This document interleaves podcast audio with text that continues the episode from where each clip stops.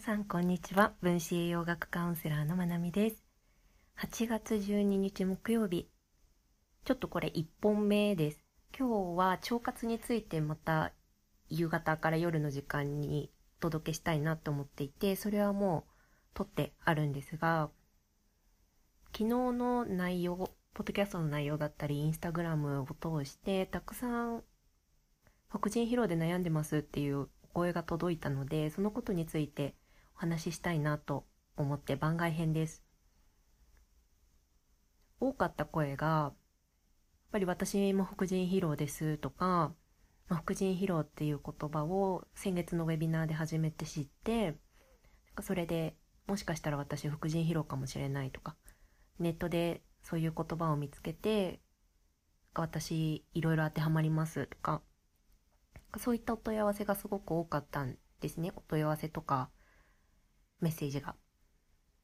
で、なので、ちょっと副腎疲労ミーティングやろうかなって思ってます。私はドクターじゃないので、あなた副腎疲労ですね、そうじゃないですねっていうことは言えないし、言わないんですけど、私自身も副腎疲労だった経験もあるし、副腎疲労について分子栄養学を学ぶ過程でしっかり学ぶんですね。なので自分が取り組んできたことをシェアしたりとか、まあ、その他の人たちの症例っていうのも見てきているので情報を交換する場として同じ悩みを持っている方同士が集えたらいいなぁなんて思いました。で副腎疲労に関しては治療が長期にわたることも結構あるのかなって感じています。私も自分の治療が長くかかるかなって思ったんですけど、あるきっかけを境にかなり治療のスピードが上がったんですね。でそれってやっぱり心理的な側面とか考え方っていうところが土台にあったりするんです。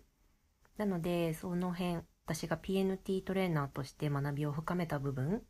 まあ、心と栄養2つの側面からアプローチをしていくっていうセラピーの方法なんですけどそのことについても触れるような場を作りたいなと思っています。面白いことに副腎疲労って自己肯定感が生まれ持って高くって自分の存在価値であったりとか、まあ、自分の人生を作っていくっていう感覚が強い人ってならないんですよね。もちろん一時的なコルチゾールの増減っていうのはあるんです。あるし、その増減があることが普通なんですよね。だけど、増減しつつも定位置に戻ってこれる、戻すことができる状態っていうのが健康なので、アップダウンすることがダメなわけじゃないんです。上がりっぱなしとか下がりっぱなしになってしまうのが問題なのでその状態にとどまる。でしかもそれが数年間にわたるってやっぱり何かしらあったりします。っていうのが今のところ私が感じていること。なのでそのことをお話ししたいなって思います。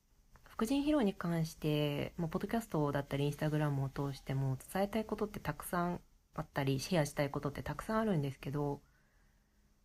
私は副腎疲労に特化しているわけじゃないんです。経験もあるし勉強してきたこともたくさんあるけれど副腎疲労の専門家として売り出したいわけじゃないのでそれだけに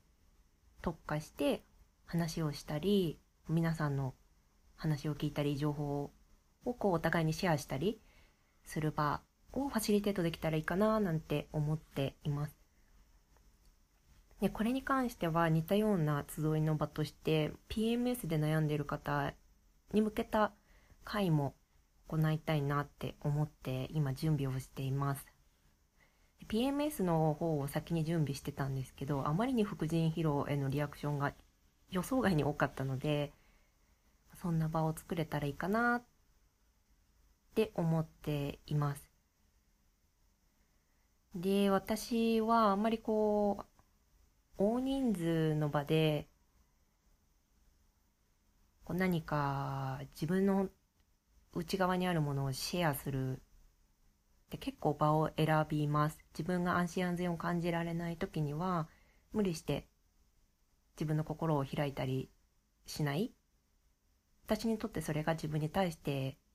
誠意を持った扱い方対処の仕方関わり方だと思っているのでできれば少人数でやりたいなって思っています。私自身が安心安全を感じてシェアできる大きさのグループでそういった場を副腎疲労に関しても PMS に関しても。で先月のウェビナーでお伝えしていた摂食障害だったりアルコール依存に関するグループワークっていうところに関してもそれを基準に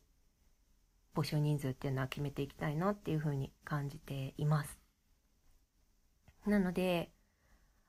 のぜひ、ポッドキャストって結構一方的なんですよね。まあ、ラジオ的存在なので、まあ、それが、ポッドキャストではあるんですけど、やっぱり昨日みたいにリアクションもらえた時って、嬉しかったりするし、それで、こう、あ、こんな風に自分の価値提供していったらいいんだなって分かる部分も、とっても参考になるので、ぜひ今後も何かあったらリアクションもらえたり、メッセージもらえたりすると嬉しいです。ひとまず、まあ、皆さんからのメッセージなんかを受けて、あ、これやろうと思ったことを先にシェアしました。で、今日はまた夕方か夜に腸活について大切なことっていうテーマでお話をしている回をアップします。なのでそちらも聞いてもらえたら嬉しいです。じゃあ第1回目聞いてくださってありがとうございます。